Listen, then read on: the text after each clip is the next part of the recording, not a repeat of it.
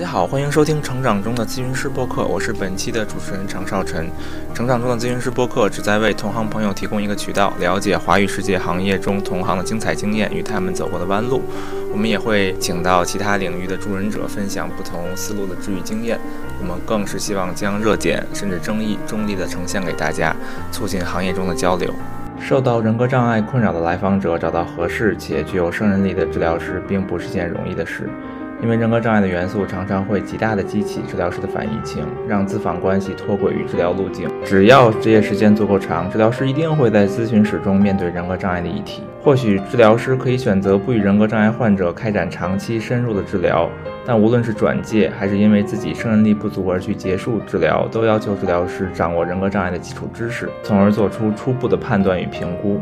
这便意味着了解人格障碍是治疗师的必修课。对于中国大陆心理咨询这样一个刚开始发芽不久的行业，向广大从业者提供人格障碍相关的讲座与培训，便是一件极为有价值的事情了。因此，塞比昂携手杭州人格研究与发展中心，邀请到了海外这个领域顶尖的学者与研究者，组织了一场为期两个月的论坛与讲座。免费为华语世界的同行分享与传播人格障碍最新最扎实的知识。本期成长中的咨询师播客的嘉宾便是这次论坛与讲座的策划人郭文涛医生。本期播客将分为三集，在这一集中，他会介绍人格障碍在大陆的现状、人格障碍相关临床培训的历史，以及目前最有影响力的治疗模型。今天我们请到了郭文涛医生，然后在上一期播客里面，其实我们也请到了郭文涛医生来聊一聊和自恋型人格障碍相关的话题哈。然后今天我们又把他给请回来呢，主要是因为在这个 Psych Beyond 平台上，从三月中旬到五月中下旬，然后郭文涛医生请到了世界上非常顶尖的一些对人格障碍有很深的研究的学者。和专家组织了为期八周或者九周的每周一个小时的一个免费的讲座。我看到这个讲座的请的人的名字哈，以及这个题目，觉得很激动哈，因为觉得这么高质量的讲座，而且是免费的，会对国内咨询师呃群体来了解人格障碍这个话题是一个非常好的一个机会。就是今天请到郭文涛医生呢，主要也想听他来聊一聊对于发起这。一系列讲座和论坛的初衷啊，以及讲座内容的一个大概介绍。在私底下跟郭文涛医生聊的时候呢，也知道他对于人格障碍其实也研究了有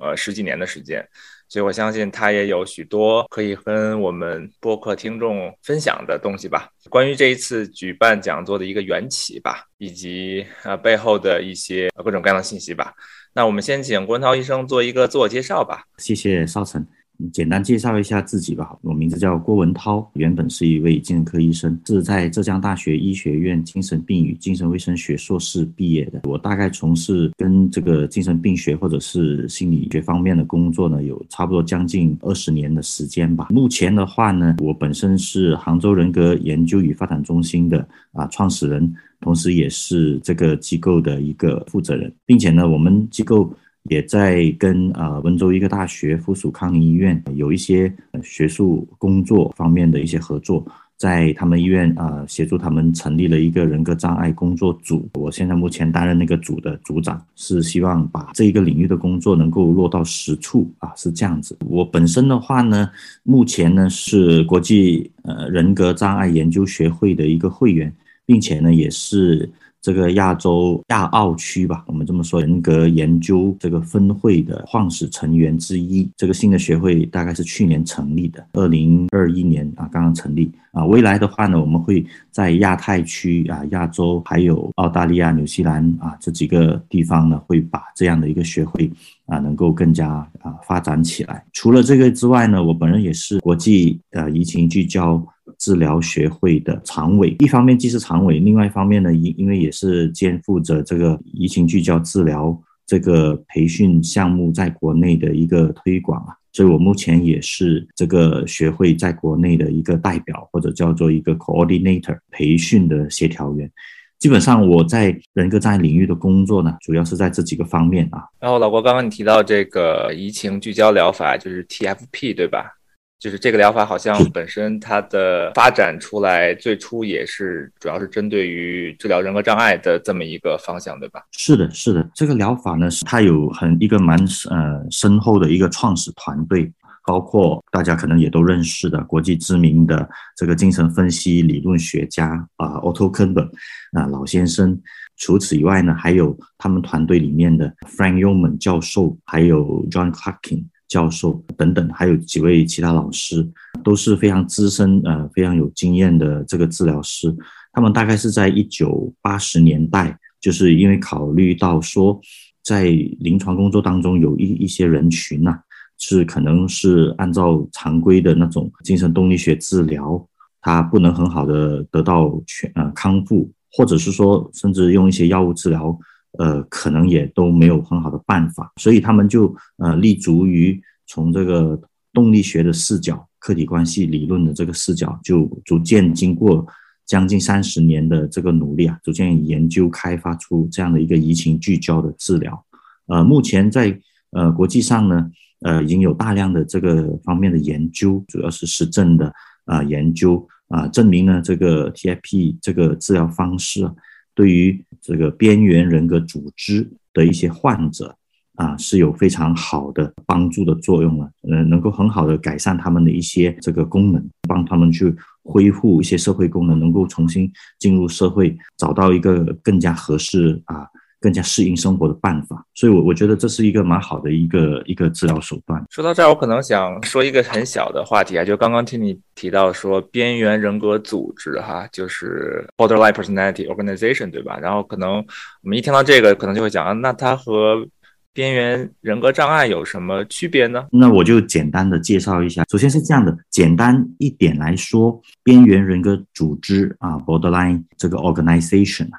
它本身呢是起源于呃 Otto Kuhnberg 的那个客体关系模型这种视角之下，对人格障碍这些人群呢，那采用的一种类似于横向的啊维度性的看法啊，或者是横向的维度性的视角，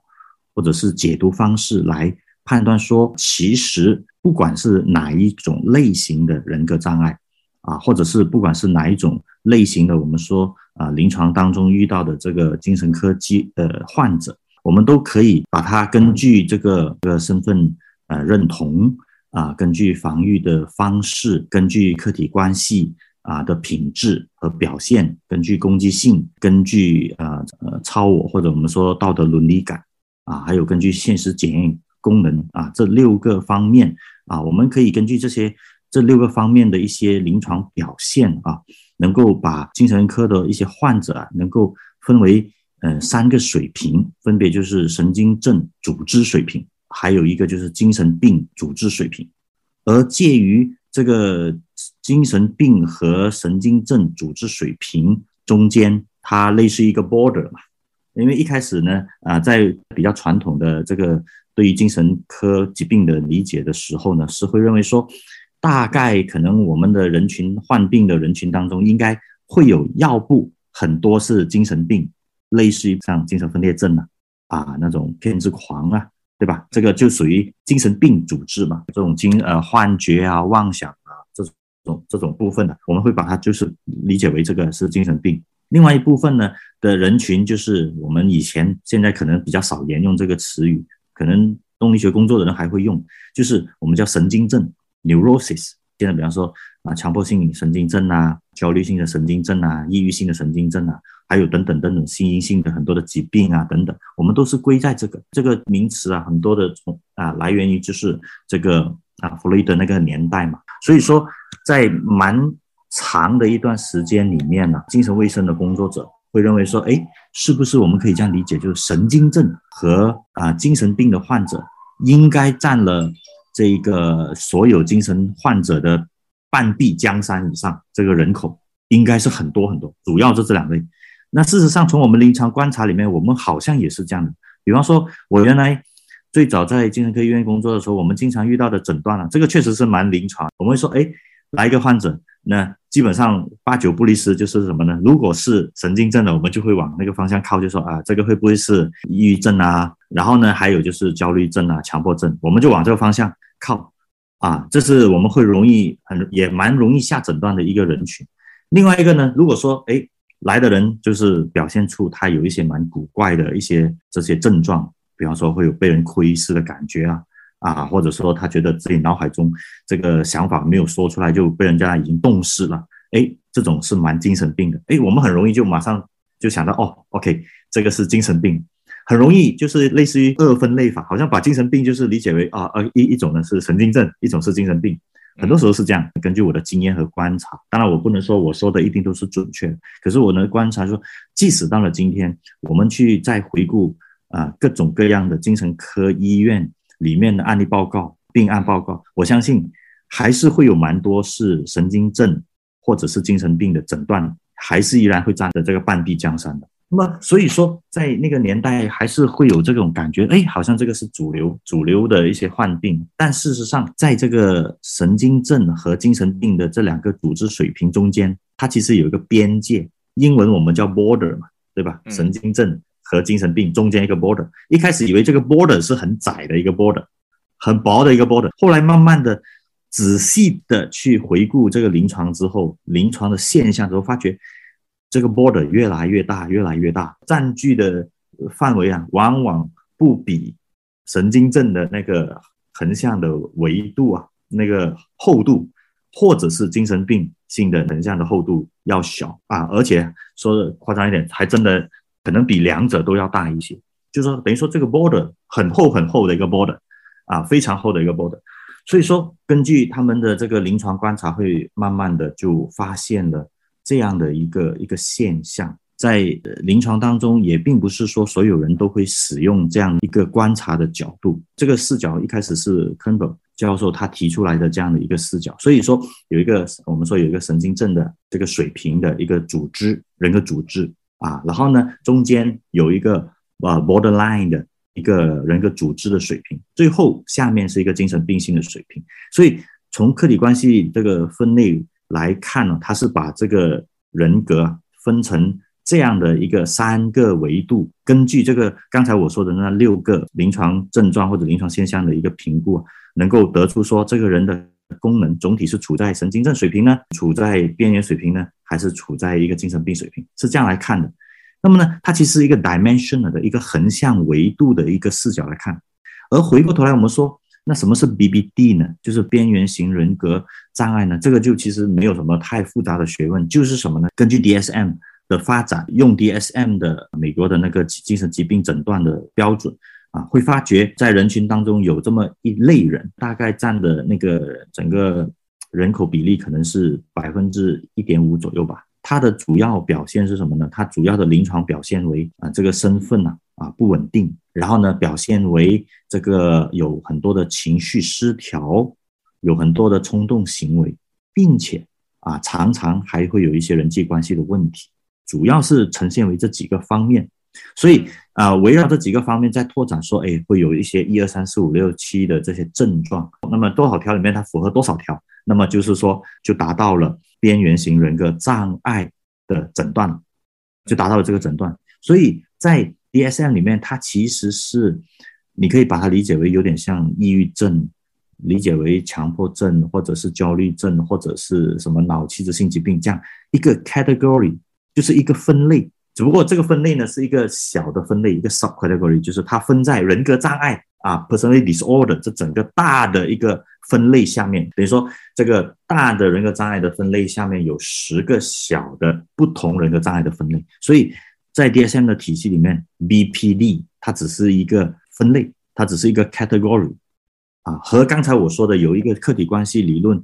背景下，根据这些不同的功能鉴定之后，进行一个横向水平方向的一个严重程度的一个衡量评估的这样的一个 dimensional 的思考方式，不是一回事情。就听起来是两种分类方式，只不过是用了同一个词儿哈。对对对，可以这么理解啊，用了一个词。当然，我倒没有研究那个 borderline personality disorder 那个词儿是怎么来啊。这个当初诊断的时候是怎么来，我倒没有特别研究。但是，呃，最早那个 borderline organization 这个词，主要就是因为它是神经症和精神病中间的那个 border。只不过大家一开始以为那个 border 是一个很薄的 border，没想到这个 border 越扩越大，变成一个很很厚的、很涵盖非常多的人群的一个 border。那接下来，我想把话题再往下推进一步哈。从三月到五月，你请到了呃八九位在世界上研究这个领域非常顶尖的专家，然后来做免费的一系列的论坛和和讲座哈。然后，因为之前我们在聊的时候，也听你讲到了，其实目前国内或者说大陆这边对于人格障碍的治疗或者说研究哈，其实并没有太多的东西。你在就是人格障碍这个领域也是。做临床、做研究、做培训，从你这十几年的经验，能大概和我们介绍一下国内对于人格障碍的这个领域，大概它的一个历史跟现状是什么样的？还是结合我个人的一些学习啊和临床工作的一些经验吧。啊，当然这个只是给大家一个大概的感觉，但是不一定是能够完全客观的反映中国的这个发展。我简单的说明一下，我的受训呢，一方面是最早是在精神科医院，在呃这个综合医院的精神科受训啊，作为一个精神科医生。然后呢，后来在心理咨询、心理治疗领域的话呢，主要是受训于，比方说国内比较著名的，说上海精神卫生中心的中德班。啊，可能听众当中会有蛮多人也认识这个班，另外还有受训于武汉中德心理医院，所以我蛮多的相对比较系统的培训呢，啊，主要是来于这两个部分。呃，我为什么要提这个呢？是因为在我受训的过程中，跟我的这个受训的一些经验就蛮贴切，就是当年我们在做这些培训，呃，接受这些受训的时候，很多时候在课程当中确实谈到蛮多的。神经症领域的治疗，因为这是弗洛伊德蛮擅长的一个部分啊。虽然他其实个案治疗个案呢，我们后来会认为可能其实有一些是 borderline，但是他那个时候并没有这个概念，所以他主要是侧重于神经症。所以当我们学很多的精神分析的理论、动力学理论的时候，我们其实学蛮多的东西是侧重于说这个神经症的人怎么治疗的啊。但是呢，我们在受训的过程中也会逐渐的。发觉啊，在这些老师，不管是武汉中德心理院的老师，还是说中德班里面老师，还是会或多或少提到说，有这么一个人群叫做边缘型人格障碍，哇，这个非常难治啊，非常不好弄，经常把这些治疗师搞得呃焦头烂额。就像我刚才前面说，因为这些边缘型人格障碍的患者呢，他是会有这个情绪失调啊，就是他会突然情绪波动很大。甚至呢，有时候蛮多的会闹自杀啊，因为他有冲动控制的问题嘛，会有一些冲动行为，所以有时候确实是一方面呢，在治疗室当中会让这些治疗师感到啊非常难受啊，甚至有时候还会胆战心惊，反正会产生很多的反应。我们在动力学领域，我们把它叫做反应情啊，会有很多这种反应，所以经常觉得这些给我们做培训的老师都会说，哎呀，这个蛮头痛，蛮头痛。但是呢，我们听听，哎，觉得。好像这是一个蛮不好对付的一个人群。当时主要是我们学习的时候是这样的一个印象，这是最早，可能也就应该有十多年以前，大概是二零一零年之前吧。我受训的时候，或者二零一零年左右，我受训的时候是有这个印象。但是呢，确实会感觉这个人群似乎有一点，对于没有经验的治疗师来说，我们会有一种感觉叫做敬而远之。远之。其实我也是在国内的许多社交媒体上看到。大家在讨论边缘性人格障碍这个名词或者说这个群体的时候，也有个外号叫做“咨询师杀手”，就感觉好像对 咨询师来说，确实是一个很有挑战性的工作的群体。如果多说一句的话，当我原来在精神科医院、呃精神科病房工作的时候，也确实存在这样的一个说法，他们会认为一般的精神科医生对于给这些患者啊下人格障碍的诊断都是非常谨慎的，就是因为。当时有一种这样的说法，就认为说这个人格障碍有那么一点点像是精神卫生领域的肿瘤一样，不太治得好。因为我们说像内科疾病，我们说不太容易治得好。但是在很久以前，我们当我们说肿瘤，肿瘤的意思就是大概不会治得好的一种病，我们把它就归纳为肿瘤。所以说人格障碍就是有点类似于心理卫生工作当中的肿瘤，那么难治的一种情况。所以很多时候，呃，精神科医生呢非常小心啊，和犹豫不决的说要给这个患者去下这个诊断。呃，一方面来自于他不太好治，所以如果给这个来访者下这样的一个诊断，有时候家属也好，来访者本身也好，都会觉得哦，类似于就像告诉你有肿瘤一样，判了死刑一样的。所以在这个时候，精神科医生就会比较谨慎，非常谨慎。这是一个。第二个呢，我相信即使到现在啊，还是有这个对于人格障碍有污名化。或者有曲解的情况存在，在我们社会当中普遍存在这个问题，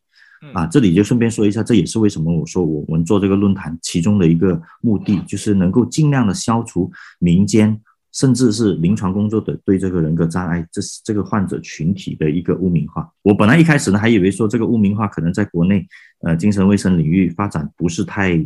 先进的时候会有，后来我我跟几位我邀请的这个专家稍微聊的时候有提到，哎，他们也认为说，其实在美国即使大家都在看 DSM 五，对吧？然后啊大家都在遵循，可是即使在美国有蛮多地方。还是对这个人格障碍还是有敬而远之、有惧怕的心理，还是会觉得他好像是类似一个怪人呐，还是什么，还是会有污名化。因为有污名化的情况，所以医生呢很担心说：“哎，我给你下这个诊断，那你回去还能见人吗？”所以医生就会觉得：“哎呀，这个最好还是不要给你贴这个标签了，不能贴这个标签，免得你回去跟人家被人家说。”因为那个时候，在我还在精神科医院工作的时候，连抑郁症、焦虑症这些。都可能还有污名化的，大家会觉得啊，你有精神疾病啊。二十一世纪初期啊，就当时我还在当精神科医生的时候，大家还是觉得对于精神科疾病还是讳疾避医呀。对呀，就是说到污名化这个问题，其实刚刚也提到中美一个对比嘛。我个人感觉，在美国的无论是社会当中，还是在咨询师群体当中，的确对于人格障碍也有那种呃想敬而远之啊，或者说如果没有参加过相关的培训，不知道怎么去消化处理的这么一个感觉哈。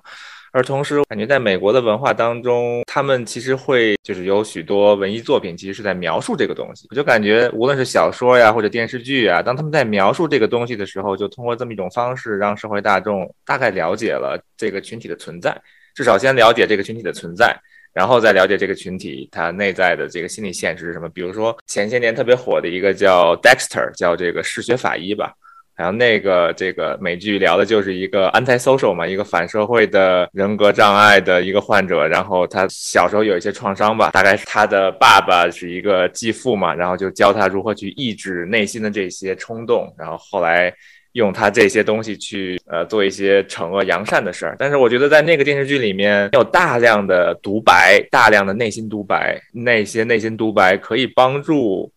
观众去了解啊，这个群体可能有 anti-social 这个 traits 的这个人的群体，他的内心到底是在想些什么？而且我觉得在那个电视剧播出之后，大家也对于 Dexter 这个人物有很多的喜爱和甚至是同情哈。但是感觉国内其实目前我感觉无论是从精神卫生的发展来说，包括可能像小说呀或者电视剧啊，可能这一类的知识就更没有渗透到编剧或者说导演那里去哈。其实，在国外，他们有一些电影作品，他们其实描述的一些人物，比方说，蛮子有那个，也许可能是自恋型人格障碍啊，有可能是边缘型人格障碍，或者是强迫型人格障碍，其实是蛮多会有涉及到这个部分的呃人物描述的。但是呢，国内的话没有完全的热闹起来啊。还没有能够在这个当中啊找到一些元素，能够跟一些文艺作品进行结合吧。人格障碍这个患者群体其实是相当普遍的。根据我在早几年的一些文献的荟萃分析当中啊，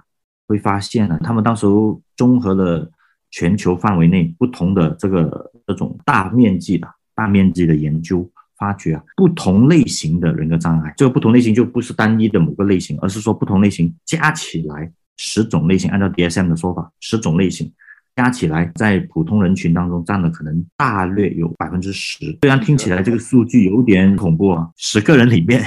有一个人是人格障碍，非常的庞大的数字。所以说，你像我们如果这样想，就是等于说我们走在马路上，我们在哪个地方碰到一个朋友或者哪一个同事，内心深处都可能有一些这个或那个的问题。只不过我们不是医医生，我们没有办法去判断罢了。其实他还是蛮多的。所以他们的故事，当然就是我们社会可以出现、可以存在的一些故事。说到这儿，我好奇，当你在做，无论是之前在做精神科医生，还是后来出来在。做心理治疗的这个过程当中，你感觉曾经包括现在国内对于 PD 的这一块的治疗是怎么样的呢？无论是在医院里面还是在医院外的，然后以及它跟美国或者说跟国外相比，你觉得它有什么？它差在哪儿呢？这个的话呢，其实刚才还有一点呢，稍微补充一下，就是关于这个从我个人的体验、个人的经历当中了解到的人格障碍的领域的发展，在国内发展，就是精神科医生。也会对，起码当年我当精神科医生的时候，也会对这个人格障碍的诊断呢。除了刚才说怕污名化、怕给人家贴标签、判死刑，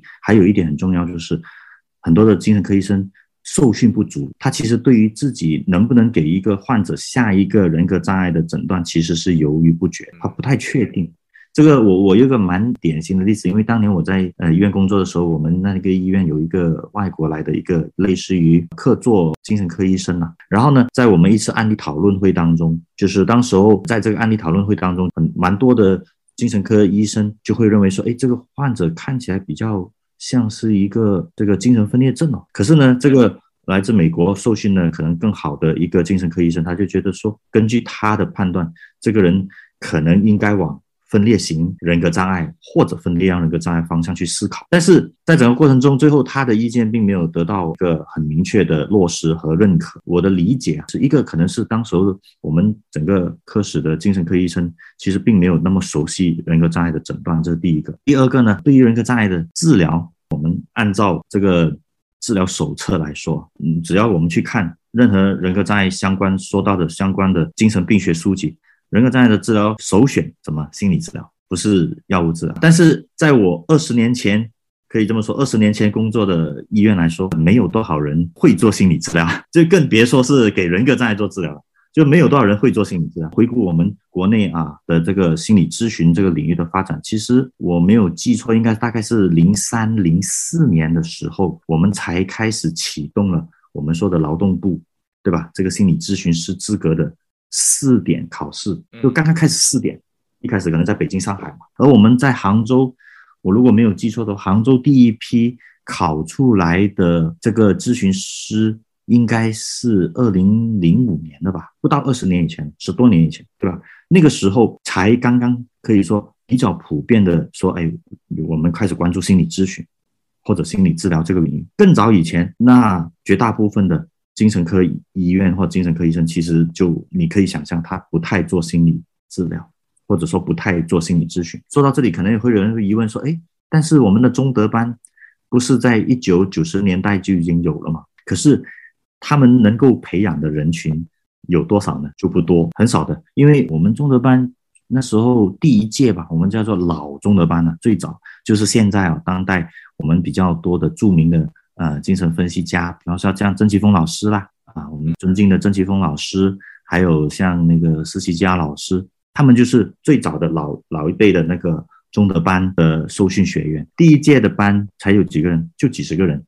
但是你看，我们全国范围有那么多的精神科医生，有那么多需要受训的人，他们一个一届就几十人。当然了，发展到今天最新的一个中德班，我猜一届可能会有两三百人，可是还是少啊，对吧？好几年举办一次。才几百个人，那你想想看，全中国有那么多的精神科医院，有那么多的临床工作者，你每一届就培养个几百号人，那能当什么用？但是早年十几二十年以前，其实这些资源是很少很少的，以至于很多时候是没有。即使我有信心说，我给一个人下一个人格障碍的诊断，其实。我也没有办法治疗他，跟类似于判死刑也没什么两样了。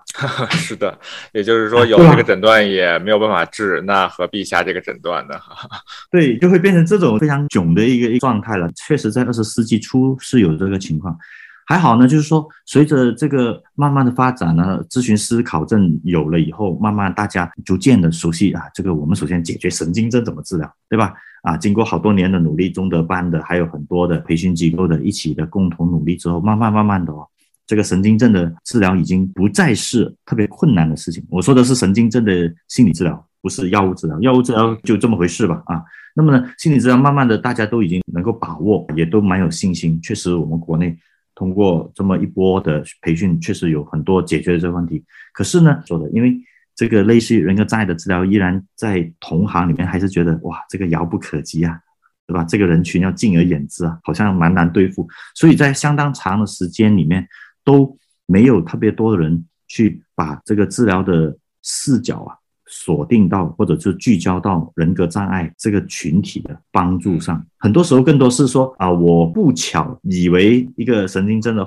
患者，我不巧治着治着，发觉啊，原来他不只是神经症，然后他就头疼，他就他说啊，我也不知道怎么治。但是你说真的说要很有策略、很有技巧，能够比较有方法的，像 DBT 这种辨识行为治疗，很有方法论的说，哎，怎么样按部就班来帮助？在很多年前其实是没有的，一直都是没有，一直到二零一五年的时候，我在杭州跟一个同行啊王少宇先生一起呢，就是组织了邀请了，当时候是邀请了美国著名的精神分析家南希威廉姆斯啊，南希威廉姆斯他写了一本书，蛮出名的案例案例解析，还有写了好几本书吧，包括著名的那个 PDM 这个诊断系统，动力性的啊诊断系统也是他参与去组织去整理的。那么呢，我们请了他。在国内，二零一五年的时候吧，啊，做了一场五天的，主要是讲围绕人格障碍领域的一个工作坊。我当然不敢吹牛说这个是首场在国内有这样的一个领域，但是确实，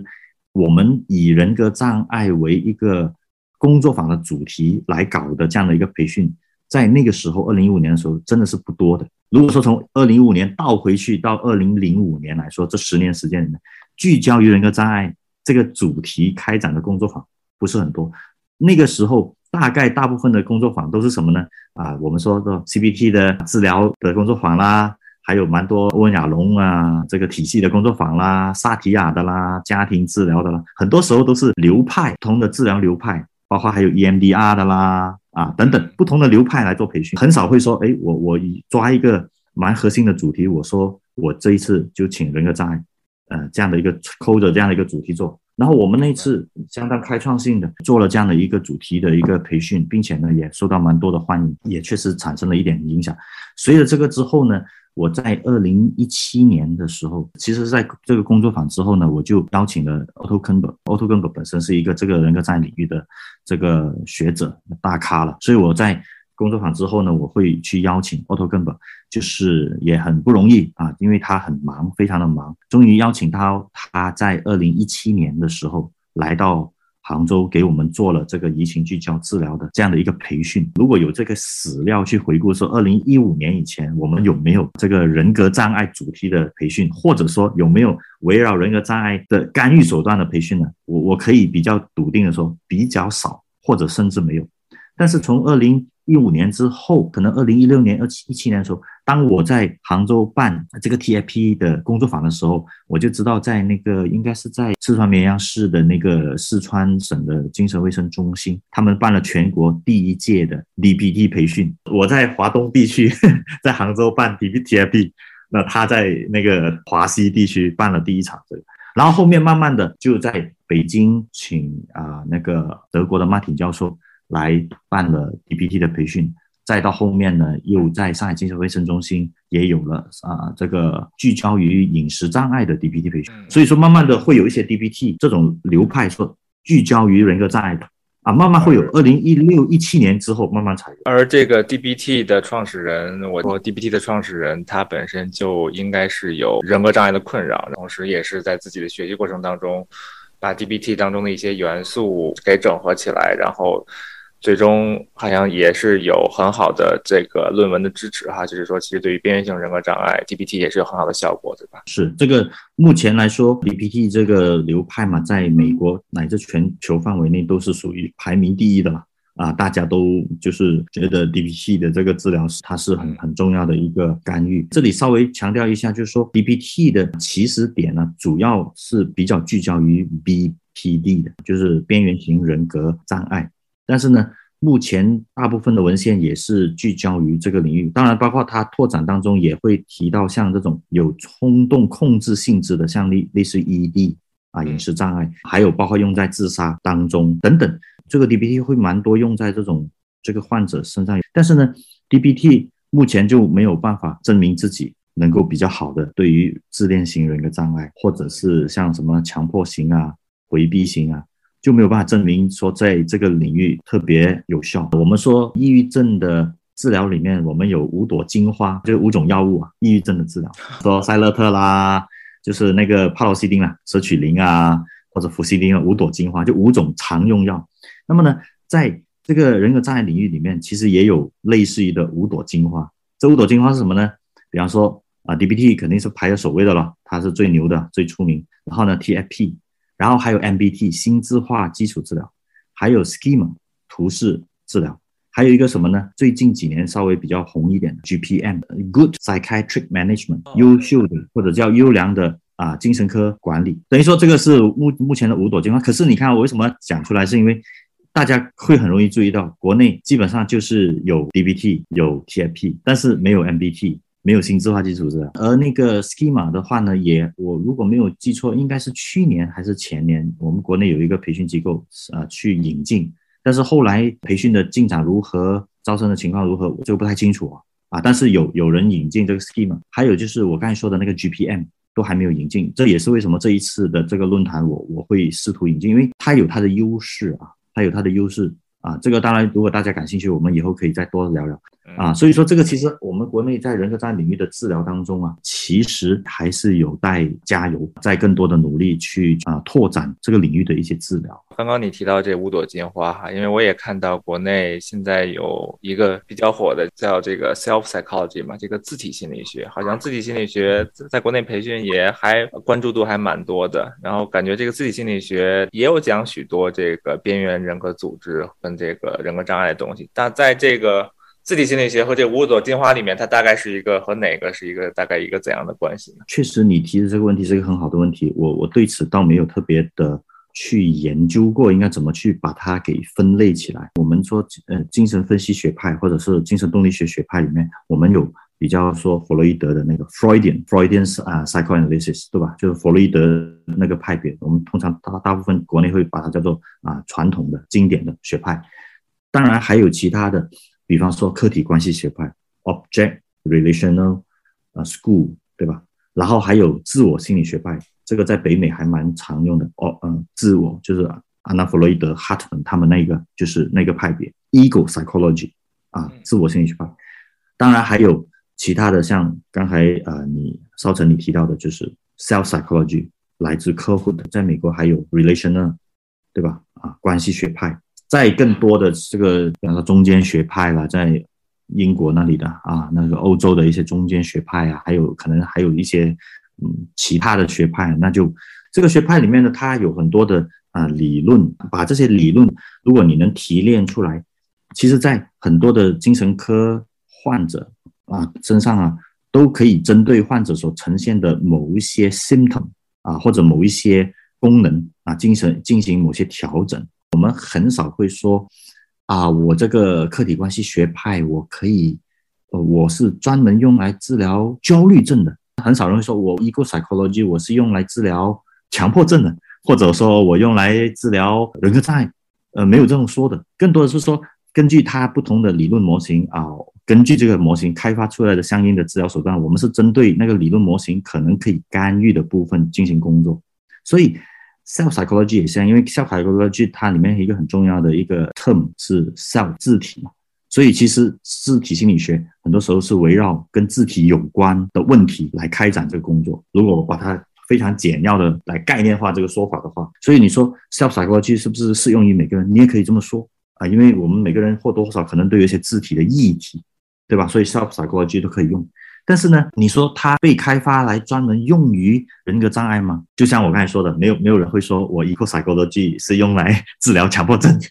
我们没有这种说法。而刚才后面我说的五朵金花就不一样，比方说啊，像那个 schema therapy，它可能一开始治疗的时候呢，就是 Jeffrey 让，他开发的时候，他本身一个 CBT 治疗师啊，他一开始只是做 CBT，只不过后来慢慢发觉这个 CBT 好像对于一些特殊的人群帮不上忙，后来他慢慢在引入客体关系的理论，然后就开发展出了这个 schema therapy。所以我们在说这些流派的时候。虽然它各有发源呢，有的人来源于 CBT，像 Schema；有的来源于啊，像动力学，像 DBT 啊、TFP 啊，或者是 MBT 来自于动力学。但是呢，呃，我们没有办法说它像一个学派一样的来讲，而更多的是把它定义为是一个一个 treatment approach，一个治疗手段。而这个治疗手段会慢慢形成出来，很多时候是因为这个这这个开发的人呢，他的工作对象是这些人格障碍的患者。而且主要是 BBT，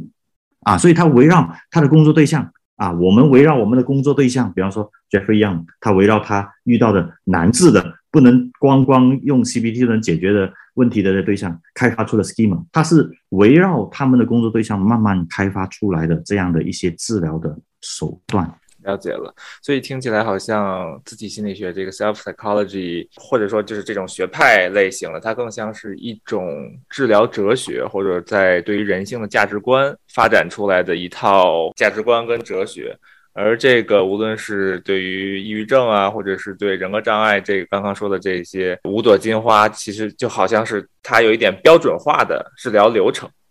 而且这个标准化的治疗流程可能是有论文的实证支持的。我同意你，就像 ego psychology 或者是 self psychology 或者这种，它是根据治疗师对人类心灵的一个探索和他们的解读，说出的一个对人类心灵的一个 model，对人性的一个解读。因为有了这个方面的理论的框架，有这个理解的 model 之后，他又能够围绕这个 model 慢慢开发出一些相应的技术来帮助这些人去调理这个部分，就形成了 school。但是呢，像刚才我们说的五朵金花，它的起步其实就是我遇到了这个人群，就是这一个很特定的人群啊，用常规的治疗方法搞不定了，然后呢，我只好围绕这个人群开发出主要针对这个人群的治疗技术。感谢收听，我们下期再见。